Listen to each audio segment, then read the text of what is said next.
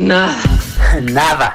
Nada de nada. Nada. Nada. Nada. Nada. Nada. Nada de nada. Para que nunca tengas que decir. Nada que ver. Nada.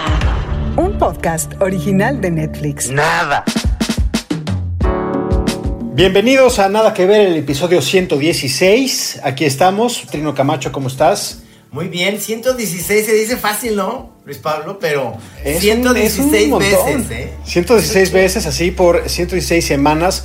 Aquí hemos estado eh, para presentarles pues cosas que nos llaman la atención, cosas que hay que ver, que están generando conversación, cosas que se te pudieron haber ido en Netflix y que las tienes que un poco que rascar para encontrar títulos, películas, documentales. Me divierte mucho hablar de esta, de esta serie. Es una serie sobre la música pop que a mí me encanta. Este. Aunque, aunque ya sabes que, que Gis me dice que soy el zar del pop en Jalisco, que es como nada más ser de una parte de, de la República el zar del pop. Entonces, este, ahora que le estaba viendo el documental, pues obviamente estamos hablando del rock, pero, pero el pop tiene muchas, muchas variantes, ¿no? This is pop. What is pop music to you? Pop. Pop. Pop. What Is pop. She said, I asked her, would like to talk to you. He's like, man, you kind of kind of fucked up music. Is he right? Did I fuck up music? Someone from a little country like Sweden have worldwide success with what they do. Makes everyone understand, well, if they can do it, we can do it. I was the Justin Bieber of the 50s. And we wanted to be pop stars. Black people still respected us for what we were doing and how we looked, and white people were able to embrace it because we didn't look offensive. This is a Every time I hear the word Britpop, a little part of me dies. Music, music, music. Music has always had the power to take you to a time and a place. This is Pop son ocho episodios que ustedes ya pueden encontrar y, yo creo que eh, eh, justo como que se puede hacer, podríamos curar una enorme colección de lo que es eh, los documentales musicales que hemos visto aquí en Netflix, que hemos, de los cuales hemos hablado en Nada que Ver y yo creo que quedaría una colección curada muy robusta toca muchísimos géneros, ¿no? O sea, toca muchísimos géneros, toca muchísimo tiempo, ¿no? En This is Pop, desde finales de los 50 hasta lo que estamos viendo ahora. Esta serie ahorita le vamos a entrar poco a poco, porque yo creo que, eh, no sé si te pareció, es un poco, por lo menos me pareció irregular en algunos episodios, Es verdad. pero está llena, está llena de mucho, eh, mucho dato interesante y pues estructurada de alguna forma que yo creo que eh, le vamos a entrar pues según lo que cada quien escuche en, en su casa, ¿no? Así es, a mí me, me interesa saber cuáles son tus preferidos porque creo que vamos a coincidir de alguna manera. De totalmente. Pero, pero obviamente hay, hay temas que, se, que, que yo les entré este, con mucha flojera cuando empezó el episodio y, y son los que más me gustaron. O sea, por ejemplo, esta, esta cosa del uso del aparato... Sí, el, el autotune. El Pero a ver, yo sí les recomiendo que lean la sinopsis de cada uno de los episodios porque Sí. yo creo que si, si a lo mejor empiezan por verlos en orden, puede que no les resulte tan atractivo y se pierdan algunos de los episodios posteriores que están muy sabrosos. Porque a, mí sí me pasó, yo creo que le empecé a agarrar la onda a partir del tercero que vi, porque dije, me los voy a echar al cronológico, pero eh, empecé a ver que había, eh, había unos muy buenos en la parte, digamos, posterior. ¿Con cuál arrancaste, Trino? O digamos, ¿con cuál, ¿con cuál te quedas? ¿Con cuál te quedas de esta colección de ocho episodios? Mira, yo creo que tienes toda la razón. Hay que empezar por, por leer la sinopsis y empieza por los gustos, porque ni siquiera tienen, digamos, no importa en el orden que los veas, cada tema es diferente.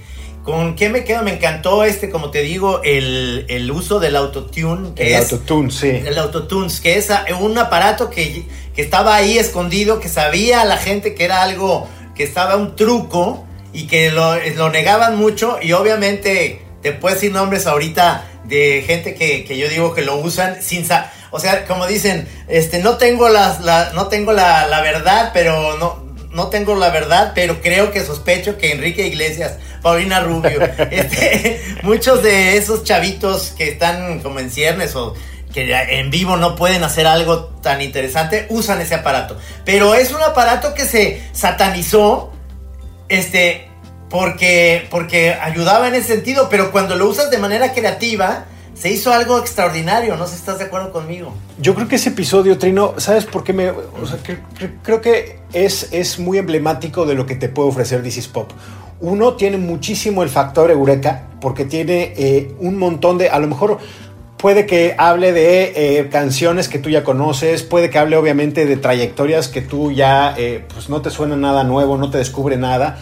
Pero hay elementos que dices, ah, órale, cámara, esto está nuevo, esto está bien, y, son las típicas eh, datos que podrían ser a lo mejor inservibles, pero en una fiesta estás platicando con alguien y, y le sueltas, ¿no? Cómo se inventó el autotune, y eso ya es como refrescante. Y eso, por ejemplo, a mí me resulta eh, fascinante descubrir cómo un programador que eh, matemático, un loco de las matemáticas, describe, o sea, fue quien dio con este programa que cambió la historia del pop en los últimos años, gra- gracias a, pues, basándose eh, en los modelos de cómo se detectaban los movimientos geológicos en los terremotos. O sea, cómo se conecta el mundo sísmico con el mundo del pop es grandioso con este personaje, ¿no? El doctor Andy. Que Y no nada más cambió la música pop, cambió su vida porque lo ves en una mansión. ¿no? o sea, además hizo, hizo muy bien, o sea, vendió su, su o sea, ahora sí que vendió aspiracionista. el programa, vendió total. el software. Esto- que además, ¿cómo llegó a eso? ¿no? En una cena que las- la, la- la esposa de un amigo suyo le dijo, oye, pues, ¿por qué no haces una cosa para cantar, para que yo pueda cantar mejor? Dijo, ah, sí, sí sé, no me resulta completamente extraño, sí podría hacerlo. Y me parece ese como un fenómeno, un momento muy eureka, que es lo que tiene This is Pop. y, y es lo que dice Trino. Ustedes, si escucharon Believe de Cher, ese éxito de, eh, de 1998, si no me equivoco, pues fue ya el que, eh, el que se convirtió en.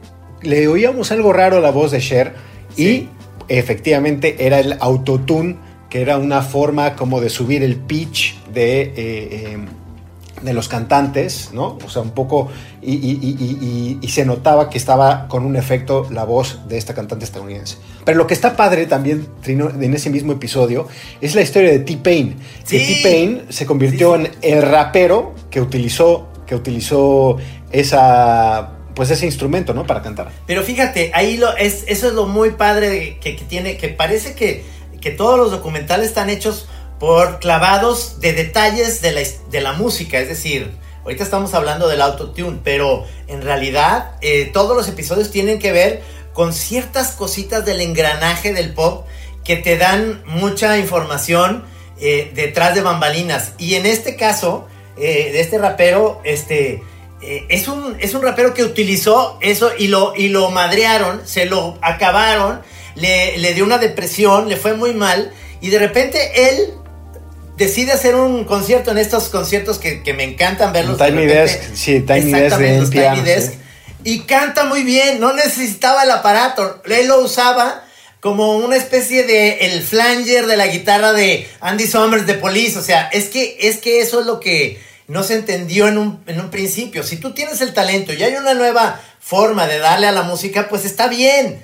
Si no tienes el talento y lo usas para vender como Milli Vanilli, está mal, porque en un concierto en vivo pues, se va a salir la verdad, ¿no? O sea, Totalmente, totalmente. Además est- está T-Pain y yo creo que es una entrevista muy honesta, ¿no? La Sí. que da, porque habla de su, o sea, habla de cuando Usher iban en un vuelo privado y Usher le dice, güey, te chingaste la música, o sea, le eres, eres lo peor que le pudo haber pasado a la música y qué bajó, ¿no? Imagínate esa conversación, estás ahí a, a, a, a 10.000 metros de altura y pues te dicen eso, alguien que consideras a tu amigo y... Imagínate el silencio incómodo, cabrón, entre dos músicos.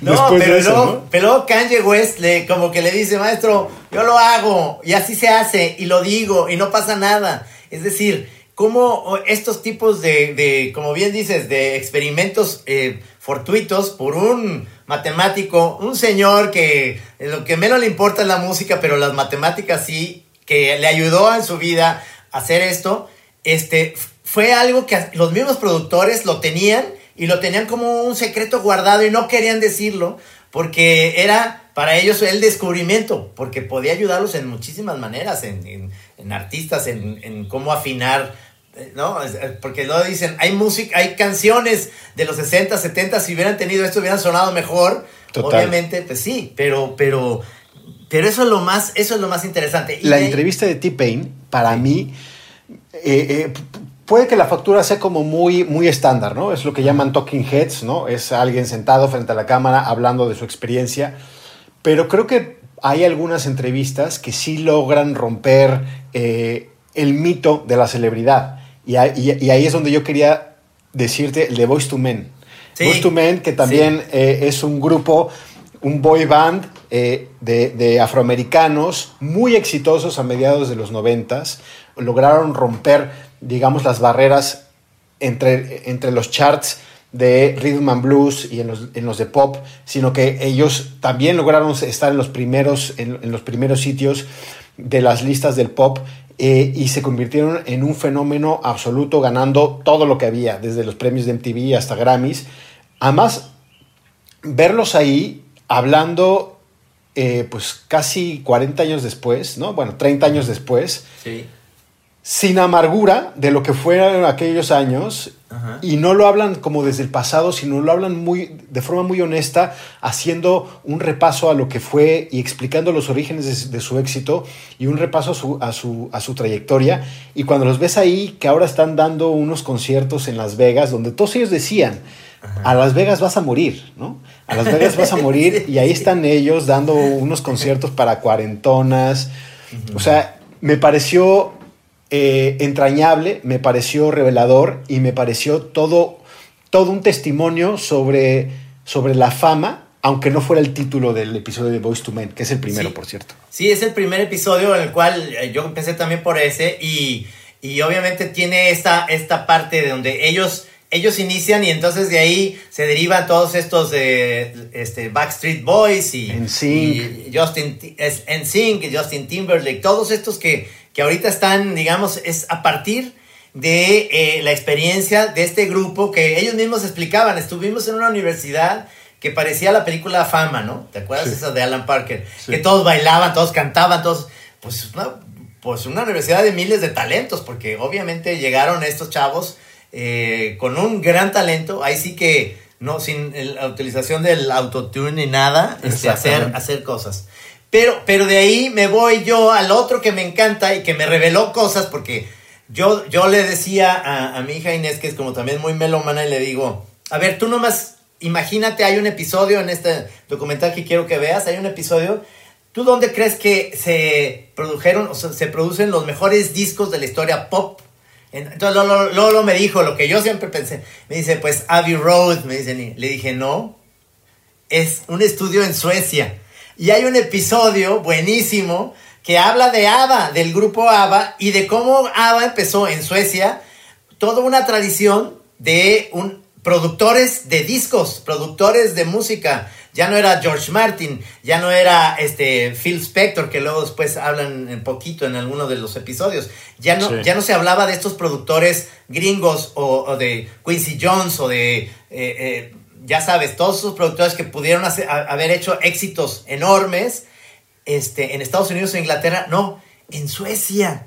En Suecia hay un estudio y hay unos productores que se dedicaron al 100% a hacer hits fantásticos de todos los de todos los grupos que te puedas imaginar, ¿no? Totalmente, es una, estoy completamente de acuerdo contigo, Trino. Es uno de los episodios más entretenidos porque también igual e insisto con este el factor eh, el, el factor de asombro, ¿no? Que te vayan dejando, que te vayan sembrando de, de- de- de datos muy interesantes, muy reveladores y que te van acompañando. Es- son las cosas que te quedan, ¿no? Además ahí es increíble porque entrevistan a gente de ABBA, ¿no? O sea, de este grupo que gana Eurovisión y te, te explican cómo es el elemento ¿no? que ellos hayan presentado y hayan dicho como muy pensando siempre de pegar fuera de, fuera de, fuera de Estocolmo y sobre todo fuera del país, porque sabían que el mercado ahí es muy pequeño y que siempre que tenían que expandirse a imperios, territorios por conocer y sobre todo conquistarlos. Sí. Llegaba, lo hace en, lo, lo hace en, en los años más, eh, más tempranos de la década de los 70, ganan Eurovisión con Waterloo Y a partir de ahí empieza esta, esta, esta explosión. Entonces te, te, lo explican ellos y además también es muy interesante este fenómeno que eh, pues en México también lo hemos visto de grupos que necesitan ser reconocidos en el extranjero para después reconocerlos dentro de los sí. países. Entonces ves a todos estos productores chavitos a hoy que son los, los que hacen todos los éxitos de quien, de quien se te ocurra en, en, el, en el panorama actual a todos les habían enseñado que pues ABBA era algo como de, eh, el cual tenerle pena, ¿no? Decían, sí. híjole, qué oso, qué oso que, que, que, a mis papás les guste ABBA, ¿no? Ajá. Y, y, y eh, entonces está contada la historia de, este, de estos superproductores que tienen los suecos, eh, muy, muy entrañable y además te das cuenta de que es un punto conectado, están todos, ¿no? Sí. Este trabajó con este y todos fueron alumnos, más bien, fueron profesores de estos alumnos que hoy son los Star Makers. A sí. mí me llama mucho la atención también, pues, esta ambición de éxito de, uno de un, una de las partes de, de Ace of Base, sí. que te contaba cómo, cómo hacían el beat de All That She Wants. Lo hacían en estos estudios eh, que se llamaban Shadon, que era una, una, una casetita, bodega. ¿no? Una casetita con cuartos ahí. No, no, no, no. Una cosa? pinche bodega. Entonces, sí. lo que se preocuparon es de que la gente bailaba con All That She Wants. No se preocuparon sí. por la letra, ¿no? Entonces querían. Entonces le, estaban todo, todo el día tocándole ahí, que si le subían esto, que si le agregaban un poco más de cuerda, un poco más de este instrumento, le bajaban, le subían. Y llegaba la noche, se lo daban a un DJ, el DJ lo ponía en un antro si la gente no baila, se dejaba de bailar en una parte otra vez, a tocar la fórmula, ¿no? Hasta que tuvieron a la gente bailando toda la canción y luego ya le pusieron la, ahora sí que la, la última, el último barniz, ¿no? La última capa sí. que es la letra y pues letras que ellos también reconocen los suecos que como no es, no es el inglés su lengua materna, pues muchas letras no tienen ningún sentido. No, pero eso es lo increíble de un país, eso es lo que me, me, me, me, llamó mucho la atención, un país que su segunda lengua es el inglés y lo hablan tan bien, lo hablan perfecto, lo entienden muy bien, y en el momento en que Elvis Costello toca una canción de ABBA, entonces dicen, ah, cabrón, sí son buenos, ¿eh? O sea, hasta que, entonces Elvis pues, pues son buenísimos, o sea, tuvo que venirles a decir a alguien, este, que ellos consideraban como un dios, que ABBA era un gran grupo que, que componían canciones comerciales, lo que tú quieras, pop, porque de eso se trata, pero que no tienen ningún defecto, son, son buenísimas todas sus rolas, ¿no? Eh, Cardigans, este, bueno, hay tantos eh, eh, ejemplos que sale. Los discos de Britney Spears que, que tuvieron más éxito se, se, grabaron allá en Suecia, ¿no? Totalmente. Y además aprendí esta palabra que me gusta muchísimo en, en, en, sueco, que es como, no sé cómo se pronuncia, pero es como jet lager, Ajá. que es la ley con la que los suecos no hablan bien de ellos, porque tienen un poco de pudor. Entonces, y, y, y, creo que está muy bien. Este es uno de, los, unos, uno de los episodios mejor escritos porque uh -huh. tiene muchísimo humor. El narrador sí. lo hace eh, muy bien. Sí. Y creo que todo, todos, los, eh, todos los gags y todos los chistes están muy bien colocados. Y, y, los productores a los que entrevistan siempre te dicen, es que para un sueco es muy difícil hablar de esto porque no nos gusta hablar bien de nosotros. Sí. Entonces te explican, te explican de este término que es justo algo de que pues no, no, no está bien ser eh, pues muy, muy presumido, muy prepotente, hablando de, de, de, cómo ellos son tan importantes. Claro. Y que al mismo tiempo es una explicación que se da de por qué los suecos son, prefieren estar eh, en un segundo plano, ¿no? Ser un poco como son los maestros de la consola, los grandes productores, alejados de los micrófonos. Sí, y, y de ahí yo me, yo me quiero pasar al, al que también de los que se me, me, me, encantaron, que, que tiene mucho que ver con los festivales de música. Para mí los festivales tienen muchísimo, muchísimo tela de dónde cortar. No viene el festival de Admont, pero, pero hablan de cómo empezaron este, que, el festival de Gusto, que el más famoso, no fue un éxito comercial, fue, un, fue una pesadilla, fue algo que ni siquiera fue, eh, yo sí me imagino que por el disco de Woodstock y la película, algo han de haber recuperado en esos de, derechos, pero como, como negocio, se supone, y lo dicen ahí, y bueno, y lo creemos, eh, hasta Coachella es donde ya los festivales tienen esta, este regreso de dinero ya bien pensado, como que ya supieron cómo hacerlo, pero durante años, este, el único, el único festival es el inglés, el de Gaston, Gaston el, de, el de Glastonbury, sí, Glastonbury, Glastonbury. que, que lo hace un metodista, un señor metodista que tiene vacas. Y, y él no se desesperó porque obviamente había un, ya otra vez la satanización de esta cosa de hacer conciertos en el aire, aire libre, donde todos los jóvenes van a drogarse y, y todo, entonces todas las comunidades alrededor no quieren que vengan los hippies, porque son los que son los malos en esa, en esa época, y cómo los festivales fueron evolucionando este, hasta lo que conocemos ahorita, ¿no? Yo ese trino, ese sí, ahí sí discrepo. Yo, ese fue para mí uno de los episodios más flojos. O sea, no me, no me gustó porque creo que no dice nada, está lleno de generalidades, eh, o sea, como que el guion diciendo, ¿y qué nos hace como, como, como animales sociables entrar en comunión con el otro? Entonces se van al Talking Head y regresan, ¿no? Entonces creo que no me, no me atrapó, no me atrapó eh, nada en demasía. Creo que está muy bien ver el archivo, por ejemplo, del Festival de Monterrey, que sin, sin, o sea, sin Monterrey ese fue como los pioneros para muchísimas cosas, incluyendo Woodstock. Luego se saltan un poco, yo creo que Woodstock, eh, porque se ha dicho tanto de ese festival y se van y se pasan eh, a Glastonbury y después a Woodstock 99 por el fiasco que fue. Pero sí, creo que ese, tanto ese episodio me pareció el más flojo y el otro que también me pareció como bastante irregular. Y yo creo que justo por eso, porque no hay una idea clara que, que había... Eh, para explorar es el de la canción de protesta. Sí. Se llama What Can a, Song Do. También se me hizo ese, quizá, y ya te lo digo más abajo que el de country, que a mí me gusta la música country, pero tampoco se me hizo tan interesante como, como este sí de plano no, no, no me gustó mm, gran cosa, el de la, mm, mm, lo que una canción puede hacer, ese episodio. No, no es de mis preferidos, pero sí es interesante verlo.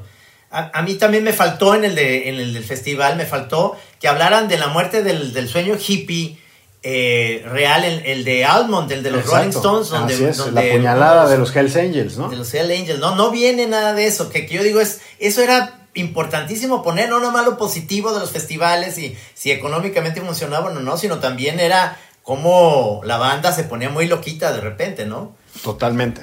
O sea, totalmente, y creo que, bueno, hablan, pero sin, llegar a demasiadas conclusiones. De hecho, Coachella lo tocan ahí como por, por arribilla, pero no dicen nada de...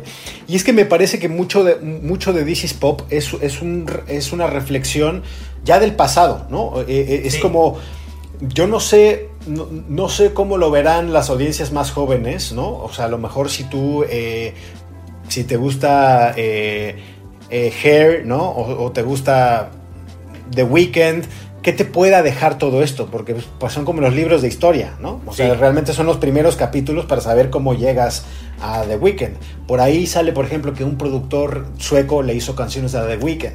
Pero pues Justin Bieber también es medio mencionado por ahí. O sea, eh, Billie Eilish, o sea, no está, son los trucos del pop, ¿o no? O, o, las estructuras del pop, pero los cimientos de hace, pues de hace décadas.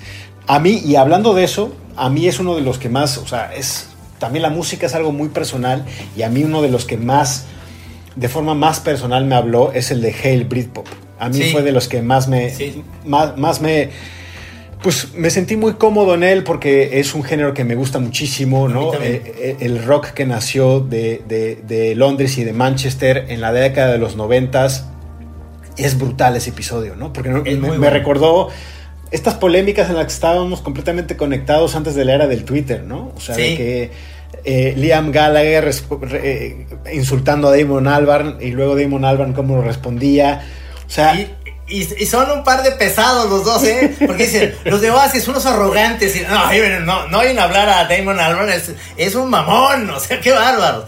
Pero, este, pero eso es parte, es lo que está, creo que está chingón, ¿no? Porque creo que envejeció muy mal todo ese bravado tan machito, ¿no? De, ah, te voy a partir tu madre. O sea, es como de, como de una conversación de dos borrachos en un pub, ¿no? O sea... Sí, por supuesto, por supuesto. En esta onda muy de ahorita, en esta onda muy social, clasista, de que pues, este, Oasis clase obrera, este, ¿no? Blur este, es más bien fifís. Entonces, este... Eh, yo soy fan de los dos grupos, a mí me gustan los dos por igual, no sé, yo no, yo, en esta, eh, como lo quieren comparar cuando decían que los Beatles contra los Rolling Stones, que en realidad eran amigos. Este, acá no, acá sí se hizo un, algo muy, este, serio, pues una, una competencia entre el norte y, y, Londres, ¿no? O sea, Manchester contra Londres, este, los dos grupos peleándose el éxito, y tú veías que, que si se peleaban más hacían éxitos mejores. Entonces, peleense más, por favor, o sea, es más. Pero además como que toda la crónica de esta pelea de machitos Ajá. fue, eh, eh, creo que está muy bien contada con, con voces femeninas, ¿no? Sale sí. la, la esconca Nancy, que es eh, también muy importante, y cada vez que sale es increíble, que no puedes estar más de acuerdo con ella, te das cuenta de que es un movimiento de los pocos movimientos musicales donde, donde tuvieron rostros femeninos muy importantes sí. y aparecen, aparecen por ahí, aparecen platicando. También aparece Alex James, que es eh, músico de Blur y es encantador, ¿no? Ahí Sí. cada, cada vez de, tanto él como el baterista de, de, de Blur son los que salen un poco haciendo como la crónica de, de, aquellos tiempos y también reconocen, pues el, el, señor ya hace quesos en su granja. Sí, hace con las vacas ¿no? ahí, ya está retirado. Yo ya dije, yo me identifico con este brother, está padrísimo. Ya este tiene su, su rancho, tiene sus vacas. Este, sí, es, es como eh, darle como un bajón a toda esta. Eh, eh, que seguramente esas generaciones siguen hablando de quién es mejor y, y todavía y estos están diciendo ya bájenle hombre todos estábamos en eso, ¿no? Total, y, y, y por la necesidad también de los medios, eh, y, y, en ese caso de las revistas musicales, de crear, de crear estos piques, de crear estas portadas, ¿no? O temas con Ajá. que llenar y estar vendiendo ejemplares. Y pues, o sea, luego tuvieron una herencia muy importante al legado musical, pero de, de, de todo eso ya no permanece nada, ¿no? O sea, no sí. permanece nada, que creo que también nos dice mucho de la época en la que estamos con Twitter, donde estamos peleándonos cada 15 minutos por cualquier cosa. Sí. ¿Qué de eso va a permanecer en el futuro? Nada. ¿no? Sí. Y los otros dos episodios que, se, que los, los, vamos a decir rápido para, para, ya terminar y cerrar es sobre el country y el pop, que no está nada mal. A mí me faltaron ahí los Eagles y Linda Rostand, un poquito ahí. Y el otro que es que sí me gusta mucho porque ahí es donde empezó Carol King y todos estos músicos en el Sedaka y demás haciendo jingles y haciendo sí. canciones para otros, para los Monkeys o para otros grupos.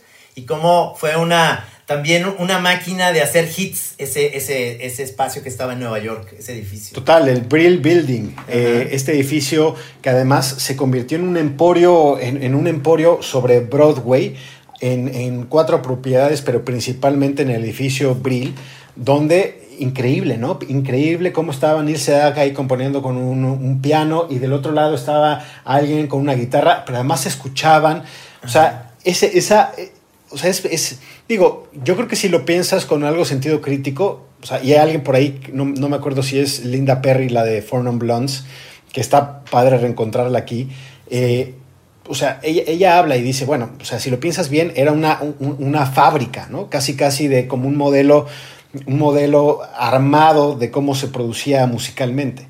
Pero al mismo tiempo, cuando te das cuenta que es una industria creativa, pues qué chingón que haya tanta gente tan buena bajo un mismo techo, porque claro. las conversaciones, las ebulliciones, o como Neil Sedaka y, y, Linda Perry hablan de cuando tú escribes una canción y compones, es una fuerza superior. Eso es buenísimo. ¿No? Sí. O sea, apodera de ti y, y sí. te sale por la punta de los dedos, ¿no? Sí, sí, sí. O sea, que es, es, es, es, algo, es algo más fuerte que, o sea, no es algo de que estés ahí pensando de si llega, te, te visita la musa y te inspiras, sino es algo más automático. Sí, y ojo, ahí salieron, ¿no? Ahí salieron Neil Diamond, ahí salió Carol King, judíos, en Neil Sedaka, todos judíos, este, compositores, eh, que les componían a gente que cantaba muy bien, sobre todo muchos souleros, muchos de Mountain y demás, pero luego ellos hicieron su carrera, pues no, pues de una manera genial, Total. porque tenían ahí un trabajo de diario de hacer canciones, imagínate, pues eso ya se les hizo algo este, la disciplina. Me encanta Neil Sedaka cam caminando por, por el boardwalk de, de, sí. de, de Coney Island, ¿no? Sí. Diciendo, yo, yo era el, el, Justin Bieber de los 50. Y los únicos que se le, la, las únicas que lo reconocen son unas viejitas rusas. Sí. ¿no? Que, que, le suena el, el, cover de una canción que hizo, pero en ruso, ¿no? Sí, sí, sí, sí. buenísimo. Por eso yo creo que te digo que es, eh, si hay pocas cosas que son transversales a, todo, a, a todos los ocho episodios de This is Pop, es, es una reflexión sobre la fama, ¿no? Sobre este eh, sentimiento tan descarnado que sentimos algunos fans por grupos, pero 30, 40, 50 años después. Sí. Cómo, cómo se percibe, cómo se, se echa esa mirada atrás. Y yo creo que es una de las cosas más interesantes de este episodio que me hizo pensar en muchas otras de las que hemos visto, ¿no? Documentales de Sam Cooke. ¿Te acuerdas el de The Black Godfather? Exactamente, sí, sí, exacto. Es, eh, yo digo que es un documental que hay que ver y hay que verlo según lo que te lata, como bien dices, en resumen de cada episodio y te vas por ese y no te vas a, a sentir eh, decepcionado por este por estos documentales, estos ocho documentales. Pues ahí está, ahí está This is Pop. 40 minutitos cada uno, yo creo que no se tienen que ir, eh, no es para trabancarse, a lo mejor está muy bien, ¿eh? ven uno, le ponen pausa, escuchan algunos de los éxitos, ¿no? Yo, yo lo hice eso con Boys to Men, lo hice también eh, con Four Non Blondes, con los, justo con los autores de Brill Building, para ver qué se estaba escribiendo ahí. Y yo creo que eso es como eh, un acompañamiento que está muy, muy, muy padre para que lo, para que lo, lo hagan, se lo recomendamos. Muy bien. Hasta la próxima semana, Trino, te mando un abrazo. Hasta luego. Nos vemos igualmente.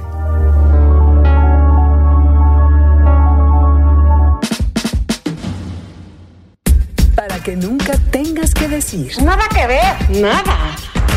Un podcast original de Netflix.